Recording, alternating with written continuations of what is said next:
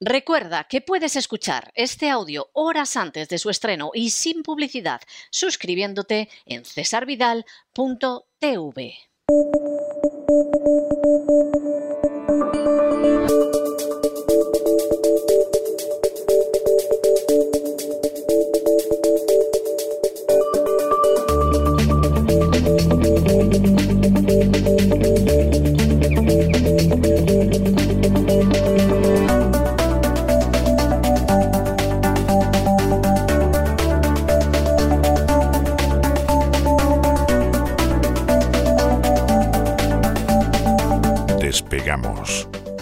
Lorenzo Ramírez. Corremos raudos y veloces hacia nuestro avión, atravesamos el umbral, nos tiramos en plancha sobre los asientos, nos abrochamos los cinturones, despegamos y en fin nos vamos elevando por los aires hasta alcanzar nuestra altura y nuestra velocidad de crucero Don Lorenzo, ¿qué hace usted, qué hace usted con una motosierra? ¿Piensa usted asaltar a un octogenario para que al pobre octogenario lo metan en prisión indefinidamente por defenderse? En fin, explíqueme usted qué piensa usted destruir de manera total con la motosierra. Feliz año a todo esto, feliz año. Menudo arranque, don César. Eh, muy buenas noches, muy buenos días, muy buenas tardes. Eh, parezco el protagonista de la matanza de Texas, ¿verdad?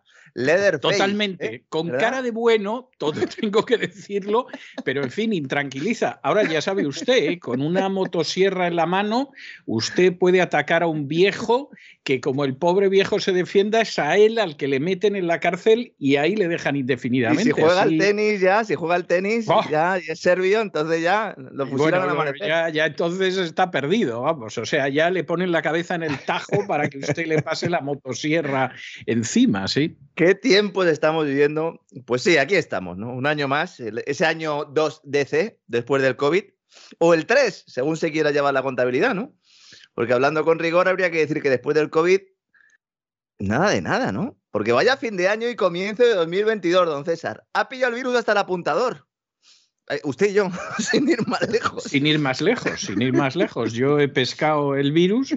Tengo que decir que hubo dos días que a eso de la noche tuve una fiebre de 38 grados, que hemos sabido miles de veces en mi vida que he tenido mucha más fiebre, dos días seguidos, una cierta sensación de cansancio y se acabó el coronavirus. yo lo pillé, a mí, me, a mí me pegó relativamente bien y eso soy deportista y tomo vitaminas y estas cosas, pero bueno, ahí hay muchos componentes que se nos escapan. Afortunadamente no tuve que visitar el hospital, mi mujer sí tuvo que ir unos días eh, allí y bueno, allí pues lo que estaba era rodeado de personas ¿no? que estaban sufriendo la enfermedad, la mayor parte de ellas con la pauta completa. ¿no?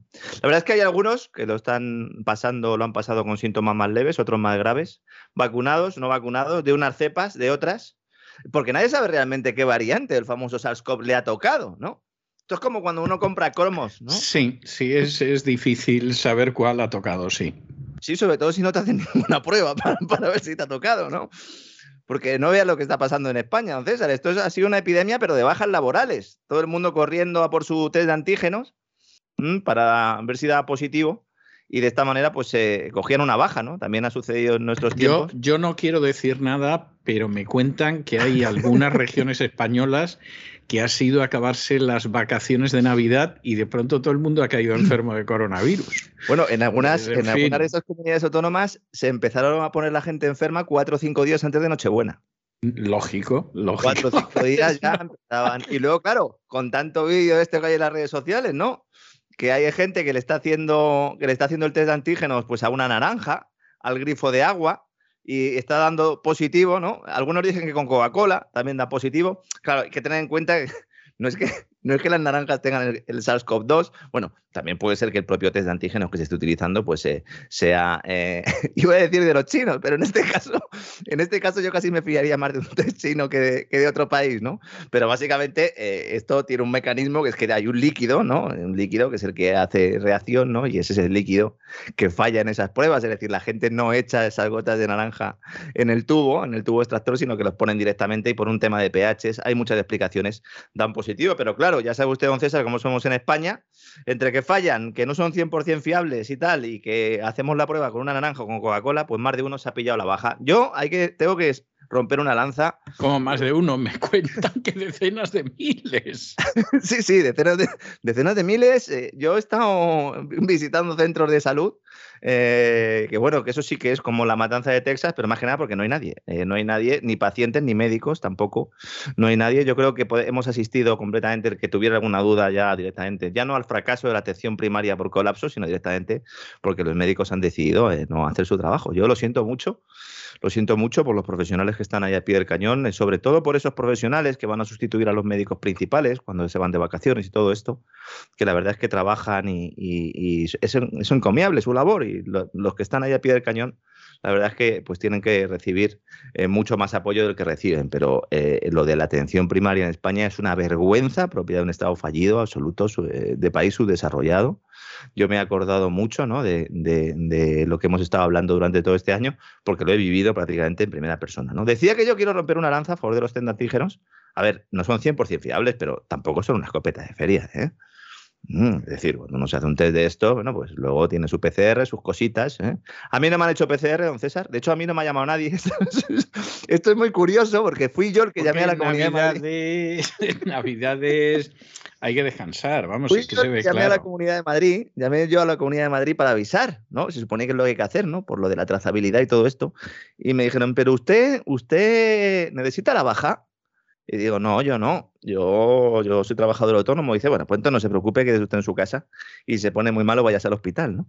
Esa ha sido toda la atención sanitaria que he tenido en España, ¿no? Pero bueno, yo creo que... somos, ¿cuál es la 104 sanidad del mundo, ¿no? La española. ya no sé en qué puesto estamos, ya no sé, ya no sé en, qué puesto estamos. Estamos ya en el menos 3, en el subsuelo absoluto, ya donde están Aunque es creativa, ¿eh? Es creativa porque en TikTok y otros sitios no paran de aparecer vídeos de enfermeras bailando por cierto, muy mal, ¿eh? muy mal, muy mal. Bueno, y mandar un abrazo ya que estamos, ya que estoy zumbándole a, todo lo que se mueve por encima y por debajo del agua. Un abrazo a los señores del Zendal, que tienen unos, unos maravillosos profesionales, a pesar de los sindicatos que se intentaron cargar ese hospital, que además es un hospital que yo creo que, que es puntero en, en, Europa en el tratamiento de enfermos de COVID y que además, bueno, pues insisto, les mando un fuerte abrazo. ¿no? Vamos a ver, este año me he propuesto, don César, afinar aún más la puntería, porque yo creo que va a ser el año, César, en el que más trampas vamos a tener. Esa ciénaga de propaganda de cualquiera de las múltiples trincheras que están ya acabadas, ¿verdad? Ya incluso con barro, ya tienen barro, integradas por ejércitos de múltiples colores, ¿verdad? Los rojos, los verdes, los azules, los naranjas. Naranja queda alguno por ahí. Mm, alguno es amigo de Centeno, yo que se lo haga mirar, don Roberto, porque ¿eh? hay que... Bueno, están en los últimos tiempos de un optimismo. Yo lo, se lo comentaba esto a don Roberto hace unos días y me decía, dice, pero es buen chaval. No, no, Dios, si no tengo una duda de que es un buen chaval, es una persona educada y, cortés y, todo lo demás, digo, pero vamos, está de un optimismo sobre la situación económica en España que, que es que no sé qué se fuma últimamente. Hay de todos los colores, hasta amarillos incluimos en esta clasificación a esos propagadores de desinformación, esos supuestos disidentes, que estos sí que están all in como en el, en el póker, ¿verdad? Y que tienen oscuras intenciones, algunas bastante evidentes, como ganar dinero aprovechando el despiste general del personal. Del, el despiste es que, es que es muy elevado, ¿eh? el despiste actual. ¿eh? Es que está el personal muy despistado, ¿eh? inducido, evidentemente, ¿no? Está la, la gente loca perdida, es decir, si ya lo que dice tu gobierno no te lo crees. Nosotros no nos lo creíamos ya antes, pero había gente que sí creía a su, a su gobierno o a su partido político con el que más se sentía cercano, o incluso a su telediario de referencia, que había gente, o incluso a su podcaster de referencia. Ya dicen, oiga, ¿pero qué pasa? Eh, eh, ya no me puedo fiar de nadie. No, es que a lo mejor eh, esta situación en la que uno no se podía fiar de nadie es una situación que ya se producía antes. Lo que pasa es que usted a lo mejor se fiaba más de, alguien que no podía, ¿no? La verdad es que algunas eh, intenciones de estas son bastante evidentes, ganar dinero aprovechando el despiste general, como digo, y luego otros siendo conscientes de que trabajan de forma directa o indirecta para servicios institucionalizados de creación de opinión para implantar la agenda eco-covidiana, la agenda ecofascista con tintes de COVID, de la que vamos a hablar largo y tendido durante todo este año 2022. Ya hablamos en 2021, pero vamos a ir profundizando. Estas, eh, estos dos conceptos que se están fusionando un poco de forma estructural, casi genética, Como en la película La Mosca, ¿se acuerda usted? La película La Mosca. Eh, The Fly, The Fly. Decían los enteraditos. Yo me acuerdo que se te acercaba uno y te decía, ¿has visto The Fly? Y tú decías, ¿qué le pasa a mi niño en la boquita? O sea que has visto The Fly. Supongo que dirían eso para, para, no intentar pronunciar el apellido del protagonista, ¿no? Que ya era difícil de por sí, ¿no? El señor Yo creo era, era gente semi-analfabeta en español, o sea, tenía serios problemas para decir tres frases seguidas correctamente en español y de pronto se te acercaban y has estado viendo The Fly. Luego el, no está lleno de idiota. Como la portada del videoclub, ¿no? Pues aparecía en inglés. Es una película que para el que no la haya visto, pues se la recomiendo. Ficción de mediados de los años 80, es un remake además de otra película. Y bueno, pues Efectivamente era un remake de una película que debía ser de los años 50 y tuvo mucho éxito en los años 80, sí. Pues ahora con lo del ARN mensajero y el ADN y esto, yo creo que que se la vea no va a dormir esa noche, seguramente, pero no le voy a destripar el argumento que la vean, ¿eh? porque yo creo que es interesante. ¿no? Bueno, ¿qué nos espera este 2022? Vamos a empezar un poco hablando de España. La vicepresidenta Nadia Calviño ha utilizado como altavoz el principal diario económico Expansión para arrancar el ejercicio y me sirve perfectamente para utilizarle un poco de piedra de toque y repasando algunos temas de los que vamos a ir hablando en próximos programas, ¿no? Porque ella ya ha decidido poner toda la carnaza propagandística encima de la mesa, nada más empezar el año, eh, con, con la mesa todavía llena de turrones y mazapanes. Y dice que estamos, entonces, en el año de la recuperación económica. Este va a ser el año eh, de la recuperación. De hecho, el titular de la edición web es que da vergüenza ajena. Es que dice, la recuperación se ha acelerado en España. Eh, mm, lo de acelerarse una recuperación no, no termino yo de, verlo. Sobre todo porque. No, vamos a ver, es que no es verdad, o sea, no es verdad, pero, pero hombre, la frase se puede decir, pero es que no se corresponde en absoluto con lo que pasa en España, ¿no? Ah, mire, me ha recordado, me ha recordado usted cuando lo ha dicho aquel chiste de Eugenio, que iba un viejecillo, ya un nonagenario, a ver al, al médico y le decía, dice, mire usted, doctor, dice, yo todos los días tengo relaciones sexuales cinco veces. ¿Esto es bueno o es malo? Y el médico le decía, mire, no es ni bueno ni malo, es mentira. Bueno, con esto sucede exactamente igual. O sea, lo de la recuperación y la aceleración de la recuperación no es que sea bueno ni malo, no, es que es mentira, punto final. Sobre todo porque es que no tienen que dejar de vender la moto, es decir, no pueden decirnos antes de las Navidades que la recuperación ya se había producido, que el PIB estaba ya en niveles prepandemia y que todo va estupendamente y decir la recuperación se ha acelerado. Oiga, ¿no dice usted que ya nos hemos recuperado? A ver si nos aclaramos, ¿no? Esto no es una entrevista, es un artículo bastante extenso a doble página es bastante vergonzoso ¿no? que un vicepresidente escriba en, un medio de comunicación un, artículo de este tipo. Yo, la verdad, no, no, quiero hacer una crítica al periódico que de alguna manera pues consigues que hablen de ti, incluso en, el Despegamos, ¿no?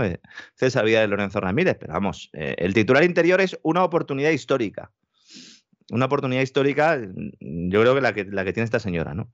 Que creo que debería guardarse como un empaño para sacarlo dentro de unos meses y pedirle a doña Nadia pues que envuelva el bocadillo de su chofer con él, ¿no? Porque Calviño no creo que sea de comer bocatas, ¿eh? ¿verdad, don César? Mm, ni siquiera de ir a la cafetería. No, no lo sé, ¿eh? depende, No, no la veo yo. no la veo yo. Son de jabugo o yo qué sé. ¿eh? Mm, esta gente, yo creo que ni en la cafetería del Congreso, que por cierto, para que todavía no lo sepa, en el Congreso de los Diputados españoles no hace falta el pasaporte COVID para entrar allí y comer. Es decir, los políticos nos lo exigen a los demás en los restaurantes, pero ellos no. O sea que se descubra que a lo mejor alguno no se ha inoculado. ¿Verdad? ¿Qué cara tienen? Además de tomarse los cubatas a un precio de derribo, tampoco tienen que presentar el pasaporte COVID. ¿no? Bueno, en este artículo se destacan cuatro ideas que vamos a tener hasta en la sopa mediática, especialmente en la más cercana al régimen sanchista. Y la primera es que gracias a la respuesta sin precedentes, dice ella, dada a nivel nacional, europeo y global. Fíjense, señores, que ahora ya no se dice internacional, Ahora se dice global. Esto no es casualidad. Antes se decía el escenario internacional. No, no. Ahora se dice nacional, europeo y global. Dice, una crisis sanitaria de alto riesgo se abre una oportunidad verdaderamente histórica para lograr una recuperación totalmente distinta de las anteriores e impulsar un cambio estructural que lleve a un ciclo económico más largo, más sostenible, con mayor prosperidad y bienestar para el conjunto de la sociedad. Esta es la definición del plan de ingeniería social que ahora tiene su última marca en el gran reseteo, Agenda 2030 o la agenda globalista de toda la vida. Es el mismo mensaje de Sánchez en Navidades. El COVID como oportunidad para la ingeniería social, para el nuevo adanismo, para ese hombre nuevo. ¿Mm? El problema es que este cambio estructural no va a beneficiar a la mayoría de la población, como ya están comprobando los hogares que sufren la crisis energética, como ya sufren las empresas que están ahora mismo cerradas, con esos precios disparados. En el caso de España, además tenemos un mercado laboral roto, no así en Estados Unidos, ¿no? Eh, que ahí lo que tenemos básicamente es todo lo contrario, luego vamos a hablar un poco de Estados Unidos, pero en España tenemos un mercado laboral roto en el cual a pesar del maquillaje realizado con empleo público y los famosos ERTE, pues todavía tenemos una tasa de paro propia de país subdesarrollado. Se le está llenando la boca. Es tres veces la tasa de Alemania. ¿eh? Sí, sí. Se dice pronto. Y Alemania con problemas. Es tres veces y, la tasa. y- y además Alemania con problemas. ¿eh? Eso es, eso es. O sea, la gente está diciendo, bueno, pero ¿cómo puede ser? No se está diciendo que se han recuperado los niveles de empleo prepandemia. No, señor. No, señor. Porque Calviño saca pecho diciendo que los últimos 15 meses se han recuperado en España esos niveles de empleo prepandemia. Dice ella, frente a los 12 años que se tardó en la anterior crisis financiera. A ver, esto es rotundamente falso. Porque como digo, lo que se ha hecho es impulsar el empleo público y falsificar los datos de paro real con los famosos ERTE. No, no, se han gastado, se han gastado en maquillaje lo que no está en los escritos. Es tremendo, es tremendo porque lo de los ERTE la gente no es consciente que esto tiene un coste para las arcas públicas espeluznante. Espeluznante. ¿Mm? Todo para llegar a una cifra de ocupados, ¿no? De afiliados a la seguridad social, que es totalmente ficticia y que además, y esto me parece más relevante aún, es insostenible. Porque esos nuevos empleados públicos hay que pagarles. ¿Y con qué dinero se les va a pagar? Pues con gasto público. Y en un, en un contexto inflacionista, además. Que si alguien tiene asegurado, ¿no? Ese- esa subida salarial, de momento, pues son los funcionarios, ¿no? Los pensionistas, en general, todo el que cobra un salario público, pues tiene más facilidad, ¿no? Para que se lo indexen al, IPC, ¿no? Y todo ello, aunque la inflación ha disparado los ingresos fiscales, en- evidentemente, eh, ¿esto queda más margen para gasto público? No, porque el agujero en la caja, el déficit, va a volver a rondar los 100.000 millones de euros al cierre del ejercicio. A lo mejor un poco menos, va a estar entre el 8 y el 9% del Producto Interior Bruto, según AIREF y el Banco de España. Conoceremos los datos en unas semanas. Unos datos que, luego a lo mejor son corregidos, como le pasaba a Montoro en su momento, ¿no? Bueno, y a Montero también. Cuando le pillaron, ¿no? Cambiando el IVA de mes, ¿no? Recauda- la recaudación del IVA, la, la de enero la Eso, ponían. eso fue verdaderamente, verdaderamente bonito. ¿eh? Que, que la, verdad, la verdad es que si no tuviéramos que trabajar para ganarnos la vida y pudiéramos dedicarnos simplemente a observar como los jubilados en las obras, las cosas que hace este gobierno es que son muy entretenidas. ¿eh? Son muy entretenidas y muy divertidas. Es espeluznante, ¿no? Así que no estamos en los niveles de empleo de antes de la pandemia. Hay que decir que ya de por sí eran bastante lamentables esos niveles de empleo. eh, porque a pesar de años de crecimiento económico, la tasa de paro eh, no baja del 15%. Bueno, a- ni del 16%. La oficial, estoy diciendo, ¿no? La real es otra cosa, ¿no? Otro mensaje importante, ¿no? De la vicepresidenta. Dice, los indicadores económicos confirman que la recuperación se ha acelerado. Este es un poco el leitmotiv del artículo. En la segunda parte del año, 2021. A ver, esto es que es muy insultante porque los propios datos del gobierno, publicados por el gobierno, lo desmienten. Hay un nuevo indicador de actividad que ha diseñado la agencia tributaria como variable de alerta temprana. Me encantan los términos que emplean, ¿no? De, bueno, vamos a hacer un indicador como el PIB y tal. No, no, no va a darnos la cifra que nosotros queríamos, como el paro también está muy lejos de nuestras previsiones, como el déficit público también va a ser mayor que el previsto, como el gasto en pensiones es muy elevado. Vamos a inventarnos algo vamos a inventarnos algo para poder decir que hay recuperación económica. Y entonces se inventan una variable de alerta temprana que no está mal pensado, ¿no? que básicamente lo que hace es eh, pues recoger la información diaria que las empresas transmiten a la agencia tributaria en el marco del sistema de suministro inmediato de información de IVA, a través de la cual por decenas de miles de empresas y autónomos registran, reportan a Hacienda de forma automática las facturas que emiten. ¿no? En muchos casos pagando ese IVA sin haber cobrado yo las facturas, pero bueno, eso a Hacienda le da igual porque les hacemos todos de recaudador. ¿no? Bueno, pues con este indicador, hasta noviembre funcionaba estupendamente hasta que ha llegado diciembre. Diciembre ha sido un mes nefasto. Nefasto. Con un golpe a la facturación de las empresas en prácticamente todos los sectores de actividad. Afectando más a comercio minorista, construcción y hostelería. Ojo, ¿eh? Los datos obtenidos por la propia agencia tributaria. Todavía, todavía más golpeados. Sí, es que además estamos hablando de diciembre. Si en diciembre no hay comercio minorista, si en diciembre no hay hostelería, bueno, la construcción al final, bueno, pues el que tenga que acabar una hora determinada, pero bueno, la construcción todo el año, ¿no? Pero es que los datos obtenidos y publicados por el Ministerio de Hacienda lo que indican es un brusco parón de la facturación de las empresas de casi todos los sectores de actividades de inicio de diciembre. En los tres eh, casos que he dicho, comercio minorista, construcción y hostelería, se puede hablar de desplome. ¿Mm? Y eso que el indicador había sido creado, creado para respaldar el relato gubernamental, no para tumbarlo. Y les ha salido el tiro por la culata. Claro, la estrategia es culpar de ello a lo bautizado como efecto Omicron, pero la realidad es que antes de que llegara el maldito virus a nuestras vidas, la economía española estaba en proceso de frenazo tras años de cabalgar a lomos de la burbuja monetaria y fiscal. Solo hace falta ver los datos de finales de 2019, si no hace falta volverse loco. Hay muchas más perlas en el artículo de la vicepresidenta, eh, son las cantineras de siempre, no quiero aburrir mucho al personal en este primer despegamos de 2022. Vamos a ir analizándolas, sobre todo en lo referente a esas supuestas reformas que se están haciendo para recibir el maná europeo. Una de ellas es la laboral, ¿no? que en realidad no es una reforma en sentido estricto, lo cual es muy positivo. Yo creo que quizás la mejor noticia de este arranque de año, don César, es que la reforma laboral no es una reforma. se ha quedado en agua de borraja, ¿no? Sí, posiblemente eso es de lo menos malo. Es de lo menos malo, sí, sí. Mm, yo la verdad, eh, bueno, estaba diciendo la mejor noticia de este año, quizás habría que decir de finales del año pasado, porque el decretazo fue aprobado en los últimos días de diciembre. Que por cierto, un decretazo para aprobar una reforma estructural.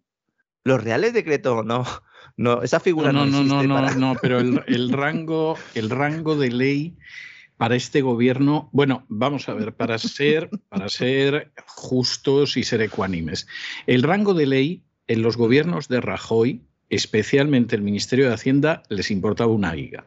O sea, estuvieron ciscándose en la legalidad durante años.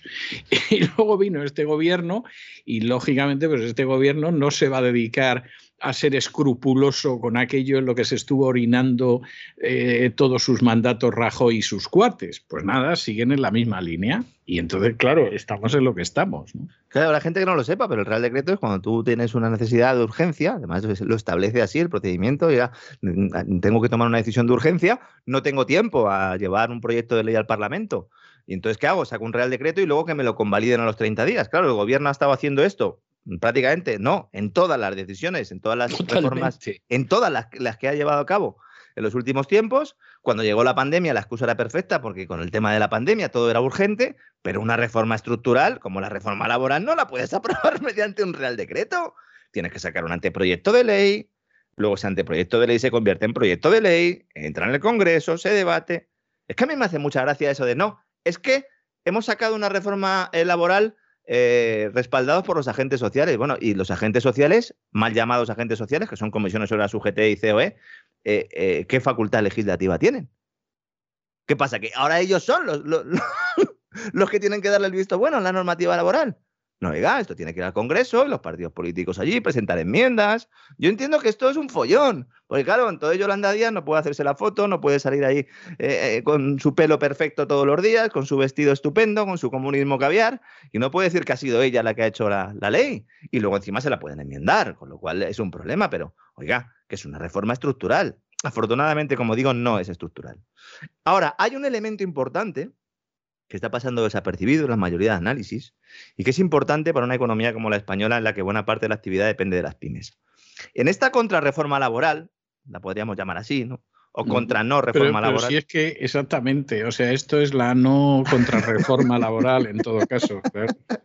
Aprobada por la Es que es así, es así, don Lorenzo, es así, es así. Yo me la he leído, ¿eh? me la he leído y, bueno, pues eh, caí, caí rendido. Eh, una siesta de tres horas.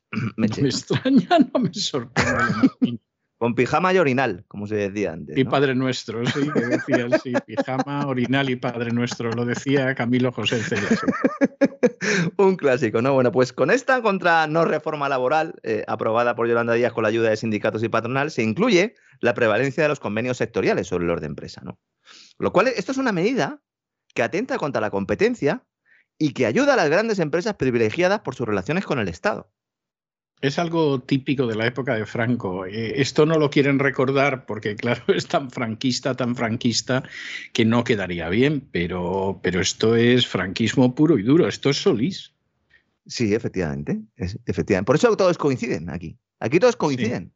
Sí. Alguno dice, bueno, pero es que COE, la patronal, no coincide porque no quería firmar. La patronal está contenta con esto porque la patronal eh, fundamentalmente defiende los intereses de empresas pues, como Telefónica, como Iberdrola, empresas que lo que necesitan sobre todo es protección estatal. Necesitan que haya un Banco Central Europeo que le compre su deuda pública, aunque sea en el mercado secundario, para mantener los costes de financiación bajos. Necesitan fondos del Next Generation EU, fondos públicos. Y lo que no necesitan es competencia. ¿Y cómo pueden tener competencia? Pues una manera de mm, romper esa competencia es que las pymes no puedan ofrecer unas condiciones laborales peores que las grandes corporaciones. Efectivamente. Y entonces dices, oiga, es que yo tengo una yo tengo, es que yo tengo pleno empleo en mi país. Bueno, si usted tiene pleno empleo en su país, no hace falta que haya una reforma laboral de este tipo, porque efectivamente si hay pleno empleo, el empresario tendrá que elevar las condiciones o mejorar las condiciones para que la gente vaya a trabajar, que es lo que está pasando en Estados Unidos. Pero en España no puedes hacer una medida de este tipo. Tú tienes que permitir que los trabajadores de las pymes pues, puedan eh, pactar con su empleador unas condiciones peores que las de una gran empresa. Por cierto, es algo ha sido siempre así. Las grandes empresas. Pero totalmente. Ofrecen unas condiciones con las que no puede competir una pequeña. Entonces, si yo primo el convenio sectorial sobre el de empresa, lo que estoy diciendo es que hay una regulación, un mínimo, ¿no? Que está mm, por encima seguramente de lo que pueden pagar o de lo que pueden hacer frente muchas pymes, con lo cual te evitas competencia. Y esto es una losa no solo para estas pequeñas compañías, muchas de las cuales ni siquiera van a nacer sino para los parados, que son los grandes olvidados cuando se introducen más rigideces en una regulación que sigue manteniendo, como usted está diciendo, el núcleo intervencionista de los tiempos de Falange. Totalmente, pero totalmente. O sea, esto, esto es incluso hasta después de, de, Falange. O sea, esta, esta es la legislación de Solís. Mire, a mí no se me olvidará, porque es de estas anécdotas que luego les das vueltas y, te das cuenta que son muy significativas. Eh, José Luis Balbín me contó que en el programa que hizo en la clave de sindicatos, que en general, como todos los programas de la clave, eran muy flojetes, pero como no se había podido hablar en 40 años, pues aquello parecía la octava maravilla. Pero en general los vuelves a ver ahora y son muy flojitos la inmensa mayoría. Y entonces a ese programa fue un representante de comisiones, fue un representante de UGT y fue Solís, que fue en su día, le llamaban la sonrisa del régimen y fue ministro, ministro de sindicatos con Franco. Y entonces eh, Balbín me contaba que llegó y, y les suelta al de la UGT y al de comisiones. Yo llegué hasta donde pude. Ahora os toca continuar a vosotros. Mi legado. Y, y, me contó Balbín que cuando acabó el programa se los había metido a todos en el bolsillo. Es decir, todos estaban encantados con Solís que era, pues eso, línea camisa azul dentro del régimen de Franco. Y es verdad, y seguimos con una legislación que es absolutamente franquista. Lo que pasa es que los de comisiones y UGT pues procuran ocultarlo porque son los sindicatos del régimen ahora. Bueno, y lo consiguen de alguna medida porque el personal no es consciente, la gente, la mayor parte de la opinión pública no es consciente de que buena parte de la responsabilidad de esa tasa de paro tan elevada que tenemos, que tiene España, incluso cuando está creciendo, ¿eh? incluso cuando está creciendo a niveles del 4, del 5% ahora, porque venimos de la enorme caída de 2020, pero bueno, en la época de Rajoy estaríamos en lo mismo, ¿no? Con crecimientos importantes, ¿por qué no baja la tasa de paro? Pues por esas propias rigideces del mercado laboral. Hay otros factores, pero esa es una de las principales, ¿no? De todas formas, mm. la gente algo olfatea que los sindicatos no hacen bien, porque no hay ni un 8% de afiliados a los sindicatos, y eso que tienes que afiliar a los sindicatos para que te lleven un asunto en los tribunales. Y pagando cuota, y pagando cuota seguramente en menos del 5. Efectivamente, y pagando, no, no, vamos, no llega, y si llega al 3 ya, ya ese ha sido un buen mes. O sea que quiero decir que la gente sí que tiene una cierta idea de que los sindicatos no sirven absolutamente para nada a la hora de defender los intereses de los trabajadores. Es decir, eso lo tienen más claro que el agua, pero en cualquiera de los casos hay lo que hay. Entonces al final el decretazo este de día, a pocas horas de terminar el año, no es una derogación de la reforma laboral de Rajoy, ni siquiera una nueva reforma, y es un paquete normativo de carácter estético. Se le cambian el nombre a muchas cosas. Esto es, muy común también cuando hay reformas de este tipo. Claro, hay que rellenar, y como rellena, pues le cambio el nombre a cosas, eh, cambiarlo todo para que todo sea igual, ¿no? ¿Para qué? Pues para presentárselo a Bruselas. Sin incluir modificaciones importantes, excepto aquellas destinadas a beneficiar a las multinacionales, como la que he citado, y sobre todo a los sindicatos, porque la gran parte eh, eh, mollar de todo esto es que los sindicatos ganan poder y dinero con varios elementos. Uno, por ejemplo, con la recuperación de la ultraactividad de los convenios colectivos y también por la apuesta por la formación. Que esto yo cuando lo he leído me parece lo más vomitivo que hay. ¿eh? Porque ese fondo de reptiles del que viven los mal llamados agentes sociales españoles, a los cuales dedicamos un, un programa, si no completo casi, antes de terminar el pasado año, hablando del tema de la formación, recuperando ¿no? ese escándalo de la formación en Andalucía y también pues utilizándolo también con el tema de Asturias, ¿no? ya con sentencia y todo. Bueno, pues lo que se hace es, le dice Yolanda Díaz, bueno, señores, aquí tienen ustedes, van a manejar más pasta de formación, van a tener aquí su fondo de reptiles particular, manténganme el corral tranquilito, ¿eh? que cuando vengan maldadas, pues eh, me vais a mantener a la gente en casa. Digo yo, ¿y, qué tiene que pasar para que vengan maldadas? La gente no ha visto la factura de la luz. Mañana vamos a hablar de crisis energética. La gente no. Pues la, la, factura de la luz que han recibido en diciembre va a ser una broma comparada con la que van a recibir en enero. Pues, en fin, si pretendía usted comenzar a aterrorizar a la gente, yo creo que va por el buen camino, Lorenzo, las cosas como son. Eh, nuestros oyentes ya lo sabían, ¿no? Yo sé que se han incorporado muchos eh, en los últimos tiempos a, esta gran familia que es la voz. Pero bueno, mañana vamos a hablar de energía, ¿no? Y en cuanto a reforma estructural, nada de nada. Insisto, no es una mala noticia porque mejor que no toquen más la normativa, porque rojos y azules están obsesionados con el intervencionismo laboral. Y cada vez que regulan es para introducir más rigideces a un mercado que tiene menos capacidad de movimiento que un gato escayola. ¿Y por qué se aprueba? Pues insisto, para que todos estén contentos, porque todos están contentos. Hasta los engañados, los desempleados, que piensan que con esto, o los que tienen un contrato temporal que dicen, ah, me van a hacer fijo. ¿Fijo? Oh, oh. Y, dos huevos duros te van a hacer fijo.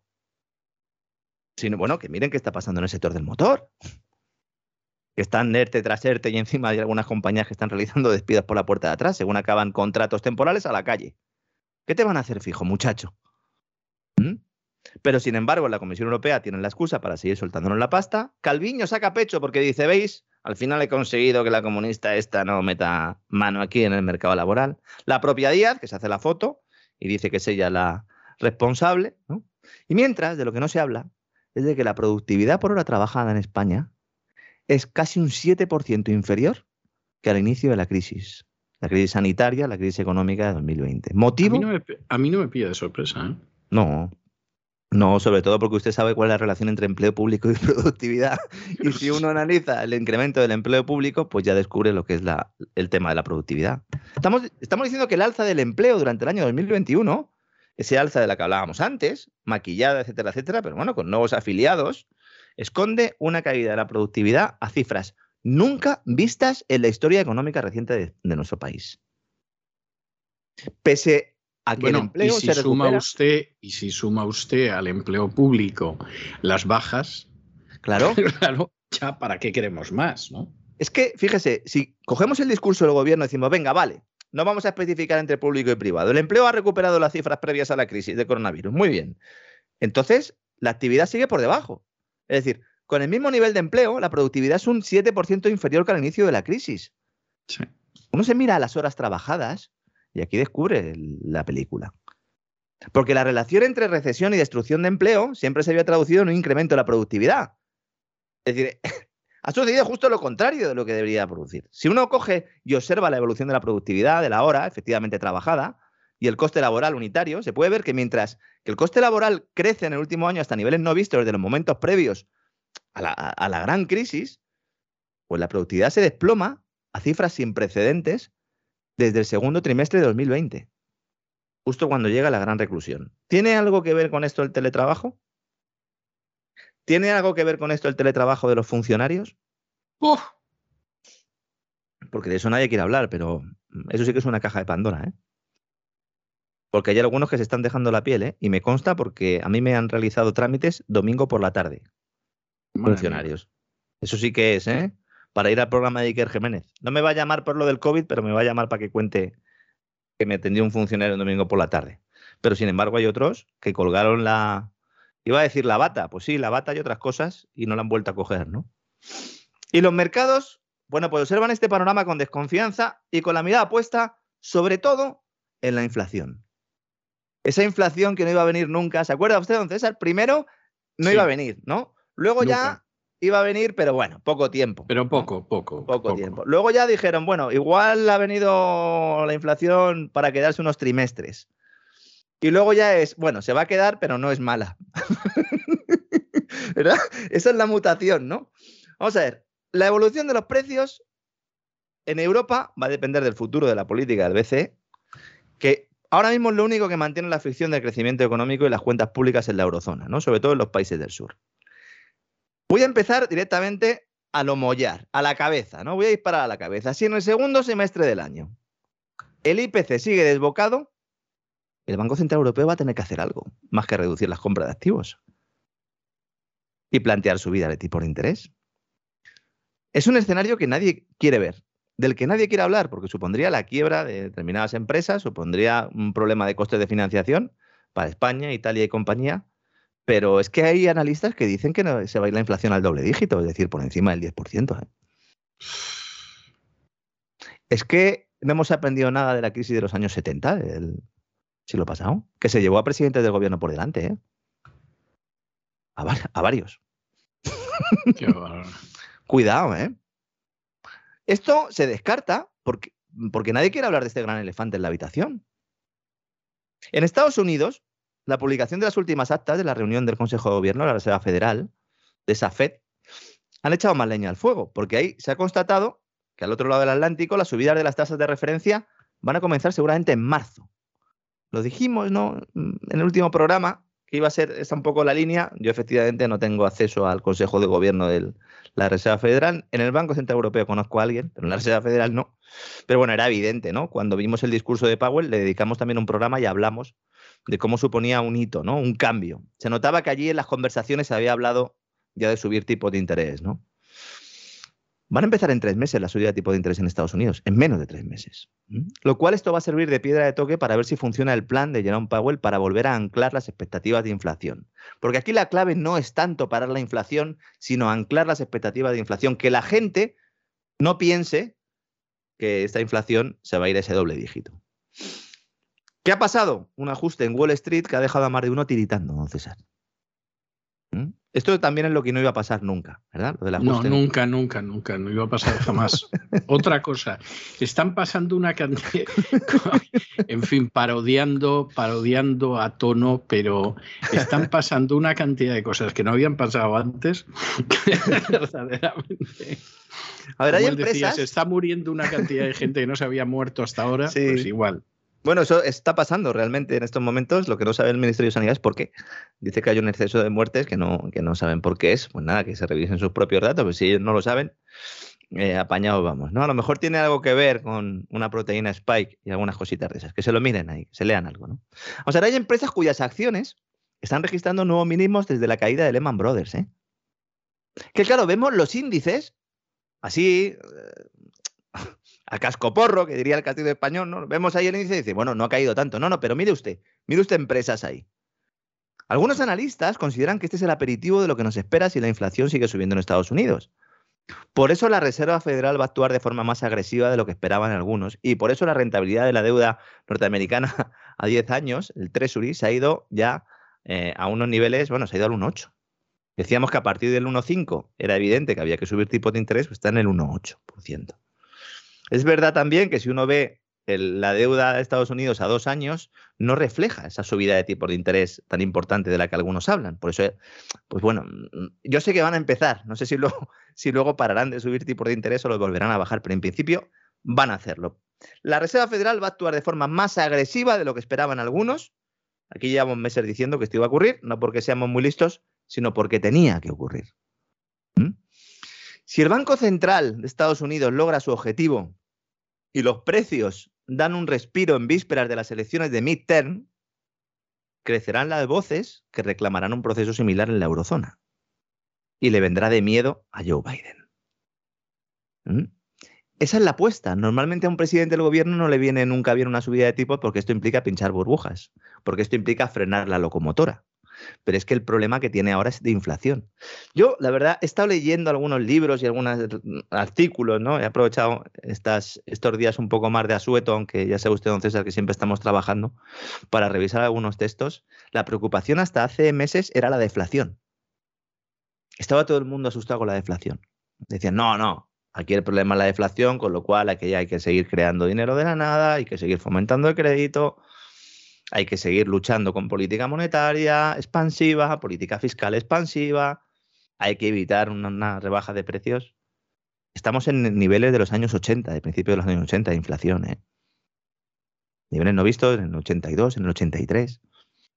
¿Mm? Entonces, como digo, si el Banco Central logra su objetivo, y los precios dan un respiro y esa intervención funciona, se va a reclamar algo similar en la eurozona. Aunque ello suponga volver a hablar de ajustes, de recortes de gasto y de subidas de impuestos. Y estamos cerca de vivir una situación similar a la de 2010, cuando las autoridades europeas pararon los pies a un gobierno español que quemaba sus naves con políticas fiscales expansivas basadas en el gasto público. Y la diferencia es que entonces la deuda pública era del 60% del Producto Interior Bruto y ahora supera el 120%. ¿Mm? Que si tienes el dólar como moneda, pues si tu deuda supera el 120%, pues dices, bueno, vamos a mirar para otro lado y ya está. Pero si tienes el euro, es decir, si no tienes posibilidad de manipular esa política monetaria y al final te van a pedir que hagas ajustes, entonces cuidado, ¿eh? Porque esto deja poco margen para experimentos en un entorno alcista de tipos de interés. Que no digo que el Banco Central Europeo vaya a subir los tipos en la segunda mitad de este año, pero veremos un cambio de discurso. Y en algún momento tendrán que hacerlo. Entonces, yo lo que creo, mi, mi análisis a este respecto, es que todo lo que ocurra este año en la economía global va a depender del éxito o del fracaso de esta estrategia de la Reserva Federal para volver a traer el caballo del bocado de la inflación al redil. Ahí va a estar la clave de todo. Y lo lamentable de esto es que estamos diciendo. Usted, cree, ¿Usted cree que lo van a conseguir de verdad? Bueno, no lo sé. Mm, es que no lo sé. No lo sé. No lo sé porque hay otros factores que también alimentan la inflación. Ahora vamos a hablar un poco de ellos. Pero creo que ni siquiera ellos mismos lo saben. Es decir, no, esa, esa, es la sensación que yo tengo, por eso se lo digo. Porque igual que Christine Lagarde tiene un conocimiento de economía pues muy básico, de hecho no, es, no tiene ninguna formación económica, ya en, lo que es la burocracia económica mundial pues, y global, pues sí que tiene mucha experiencia, pero igual que digo eso, Jerome Powell es un tipo top, es un tipo que sabe y el Consejo de Gobierno de la Reserva Federal, eh, seguramente eh, los miembros eh, de cada una de las, de las diferentes divisiones de la Reserva Federal, seguramente sean los mejores del mundo sí, lo creo, yo lo creo, yo lo creo. Claro, son, los que más saben y además por encima tienen a ese Banco Internacional de Pagos y por encima tienen al grupo de los 30, de los cuales hemos hablado, ¿no? Sobre todo en el gran reseteo. Es decir, son gente que sabe y van a intentarlo. El problema de la inflación ya lo hemos comentado en alguna ocasión. Es, es, un caballo que se nos ha escapado, es un genio de la lámpara, como dicen algunos, que sacarlo de la lámpara muy bien, pero luego a ver cómo lo metes otra vez, ¿no? Y cuidado, porque el proceso inflacionario no tiene el mismo origen en Estados Unidos que en Europa al menos no comparte todas sus características. Y esto es importante también entenderlo. Digamos que ahora mismo la causa de la inflación es triple. Por un lado, y lo hemos explicado en este programa hasta la saciedad, es consecuencia de las políticas monetarias y fiscales basadas en la creación de dinero de la nada por parte de bancos centrales. Es la mayor expansión monetaria de la historia. Cobró fuerza tras el atentado de las Torres Gemelas, se aceleró con la gran recesión de 2008-2012 y ha alcanzado cotas nunca vistas en la crisis covidiana. Uno se ve los balances de la Reserva Federal y del Banco Central Europeo en 2020 y dan miedo. Dan miedo, ¿no? Sí, es verdad, es verdad, dan miedo, sí. Entonces, en este elemento, Europa ha sido más intensa que Estados Unidos, es decir, el balance del, Banco Central Europeo con respecto al Producto Interior Bruto eh, de la eurozona es mayor el peso que tiene ese balance o la equivalencia que Estados Unidos. Aunque podríamos decir que ambos han cometido el pecado original de todo proceso inflacionario, que es un banquero central diciendo no pasa nada, porque dar dinero de la nada no hay problema, ¿no? La segunda razón es la mal llamada transición ecológica, la que denominamos aquí la soga verde. Porque esta es la cuerda con la que nos estamos ahorcando. Un suicidio colectivo, de que vamos a hablar mañana en un especial despegamos sobre crisis energética, pero quedémonos con que la energía generada con paneles solares y molinos de viento es cara y por definición inflacionaria. Esto no me lo puede discutir nadie. Esto no lo puede discutir nadie. Y lo estamos viendo todos en nuestras facturas. Aunque, como digo, lo vamos a ver más en las próximas, ¿no? Es que las eléctricas ya están avisando a los consumidores que el palo va a ser doloroso, ¿no? Y en esto Estados Unidos, de momento, no está tan metido como Europa. Esto es una ventaja de Estados Unidos. Otra cosa es que lleven a cabo pues, eh, todos esos proyectos que tiene Joe Biden en la cabeza.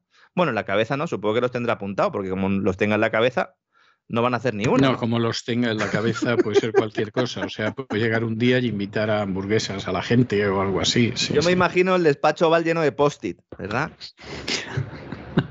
Eso es una crueldad, pero seguramente está más cerca de la realidad de lo que se pueda pensar. ¿eh?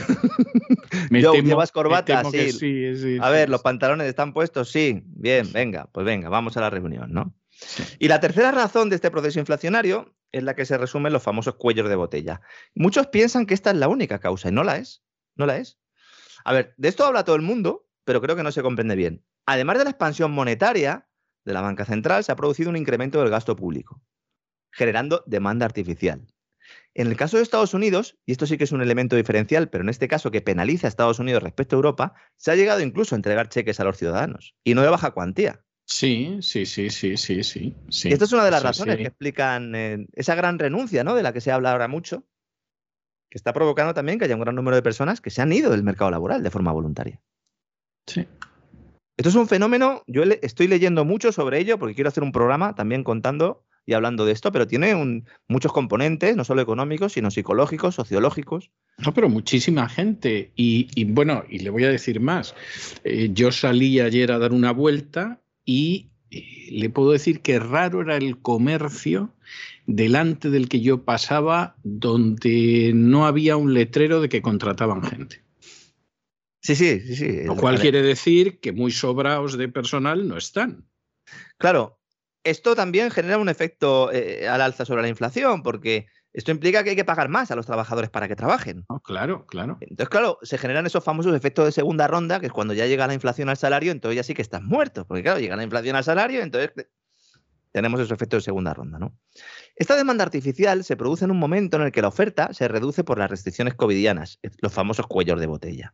Pero es que esto además se está viendo acompañado de un cambio en las preferencias de los consumidores, inducidos también por decisiones políticas, que dejan de demandar servicios porque no pueden disfrutarlos. Muchos servicios tienes que salir de tu casa para disfrutarlo. Y demandan bienes para consumir en el hogar. Bienes fundamentalmente tecnológicos. Una de las razones por las que no haya chips es esto. Es esta razón. ¿no? Entonces, estos tres elementos se pueden unir a un cuarto que ya existe en Estados Unidos, pero no en Europa, del que estaba hablando antes, que es la presión al alza de los salarios. Porque allí, al haber pleno empleo, al haber problemas para encontrar trabajadores, sobre todo en actividades menos cualificadas, se impulsa el proceso inflacionario, aunque puede detenerse parcialmente con subidas de tipos. Por eso creo que el plan de la Reserva Federal tiene sentido, porque allí todavía no tienes una crisis energética derivada de la locura verde, de la locura ecofascista que tenemos en Europa. Porque aquí, en Europa y especialmente en España, donde la tasa de paro es tan elevada, las alzas salariales no vendrán de la mano de los empresarios que van a ofrecer más porque tienen problemas para encontrar gente que trabaje. No, no. Aquí vendrá de mano de quién? ¿De los convenios colectivos? Yo tengo muchas dudas de que, vayan, de que vayan a llegar. Yo también. los sindicatos van a hacer el paripé. Esto sí que tendrían que hacerlo los sindicatos, ¿no? Poner aquí la carne en el asador para que se suba el salario no solo a los funcionarios, sino que también se suba no a los trabajadores del sector privado. Lo que pasa es que si esto se produce, ¿qué pasa con los costes de las empresas?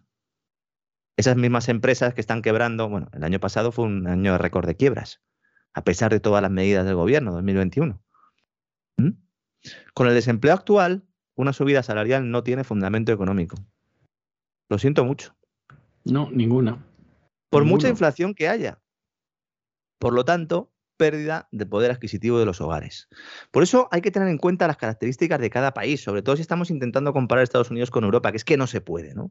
No, no tiene nada que ver, es que son dos mundos totalmente distintos. Entonces, todo esto que estoy explicando aquí hace necesario anclar las expectativas de inflación, porque si la creencia generalizada es que los precios seguirán subiendo y de forma desbocada, ¿qué hará la gente? Pues comprar. Comprar ahora cosas porque si no, luego tiene que pagar más. ¿Mm? Algunos hablan de doble dígito, de doble dígito, insisto, ¿no? Entonces, como decía el economista Mises en La acción humana, libro que el que no lo haya leído se lo recomiendo, que no se lo lea del tirón, eh, vaya poco a poco, pues entonces cunde el pánico. Cunde el pánico. Por eso es tan importante que la banca central tome cartas ya en el asunto. Tenía que haberlas tomado hace años, pero bueno, que las tome ya. Por eso, insisto, me parece que lo de Powell está muy bien. Y me parece que la decisión de Biden de respaldarlo porque sabemos todos que terminaba mandato y de respaldarlo para que él sepa que va a seguir en el cargo me parece importante. Aunque sea a coste de provocar otra recesión. Algo que por otra parte es la consecuencia inevitable de la borrachera monetaria y fiscal de los últimos años. Pues puede ser para divertirse muchísimo. ¿eh? El final del camino es evidente que es una recesión. Es evidente. ¿Cuándo? No lo sabemos. No sabemos si podrá detener esa, subida de la inflación, ese, incremento de los precios, que es estructural ya, como dice la, propia Reserva Federal, pero evidentemente si se producen subidas sostenidas de tipos porque no se puede contener esa inflación, pues efectivamente vamos a una recesión. Eso es, es, que eso es indudable, eso es indudable. Eso no se puede discutir. ¿Cuándo? ¿Cómo? Bueno, tendría que haberse producido ya, también es verdad, y no se ha producido porque se le ha seguido dando la máquina. Lo que pasa es que hasta ahora no había inflación. O al menos yo seguro que habrá algunos en sus casas o en sus coches tirándose los pelos, pero ¿qué dice Lorenzo? Que no había inflación. No había inflación de forma oficial, porque sí había inflación, solo hace falta ver ¿no? la evolución de los activos financieros, de los activos inmobiliarios, claro que ha habido inflación. Pero cogiendo el IPC, el dato de la cesta de la compra, ahora ya también hay inflación y ahora ya no lo pueden negar. Y al final, el Banco Central Europeo también deberá elegir entre crecimiento económico e inflación. Y aunque existen poderosos incentivos en los gobiernos para que la espiral de precios continúe, porque, claro, esto beneficia. Hacienda tiene muchos ingresos fiscales. Se reduce el coste de la deuda. La deuda se paga sola con la inflación. Pues en algún momento habrá que parar. Habrá que parar la sangre antes de, de amputar los miembros afectados, ¿no? Y entonces, cuando lleguemos a este punto, pues muchos dirán que era algo imprevisible, que no se podía saber, que es consecuencia del malvado neoliberalismo, de la dictadura del mercado, del capitalismo salvaje, ¿verdad? Esos jinetes fantasmales que en realidad no existen, pero que sirven de muñecos de paja para manipular al personal. Cierto. Para ayudarles a canalizar su rabia y para dirigir las mentes cuando llegue el momento de depositar la papeleta en la urna con mascarilla pauta completa, porque este es el año de las elecciones en España, don César. Bueno, Empiezan, ¿eh? este es el año, este es el año de las elecciones en Estados Unidos. Ese es el problema. Este es el año de unas elecciones que además, para terminarlo de arreglar, los demócratas pueden perder el Senado y el Congreso. Aquí vamos a tener eh, elecciones autonómicas, eh, además de las de Castilla y León, ¿no? Ya anunciadas, también las de Andalucía, ¿verdad? Que serán a finales de año. Ya he visto a Pedro J diciendo que el Partido Popular bajo ningún concepto puede pactar con Vox. Eh, Pedro J siempre ha querido ser el cardenal Richelieu. Incluso ese gusto por el color púrpura yo creo que, es conocido y público y notorio. Lo que pasa es que, claro, es como si yo quiero ser Napoleón.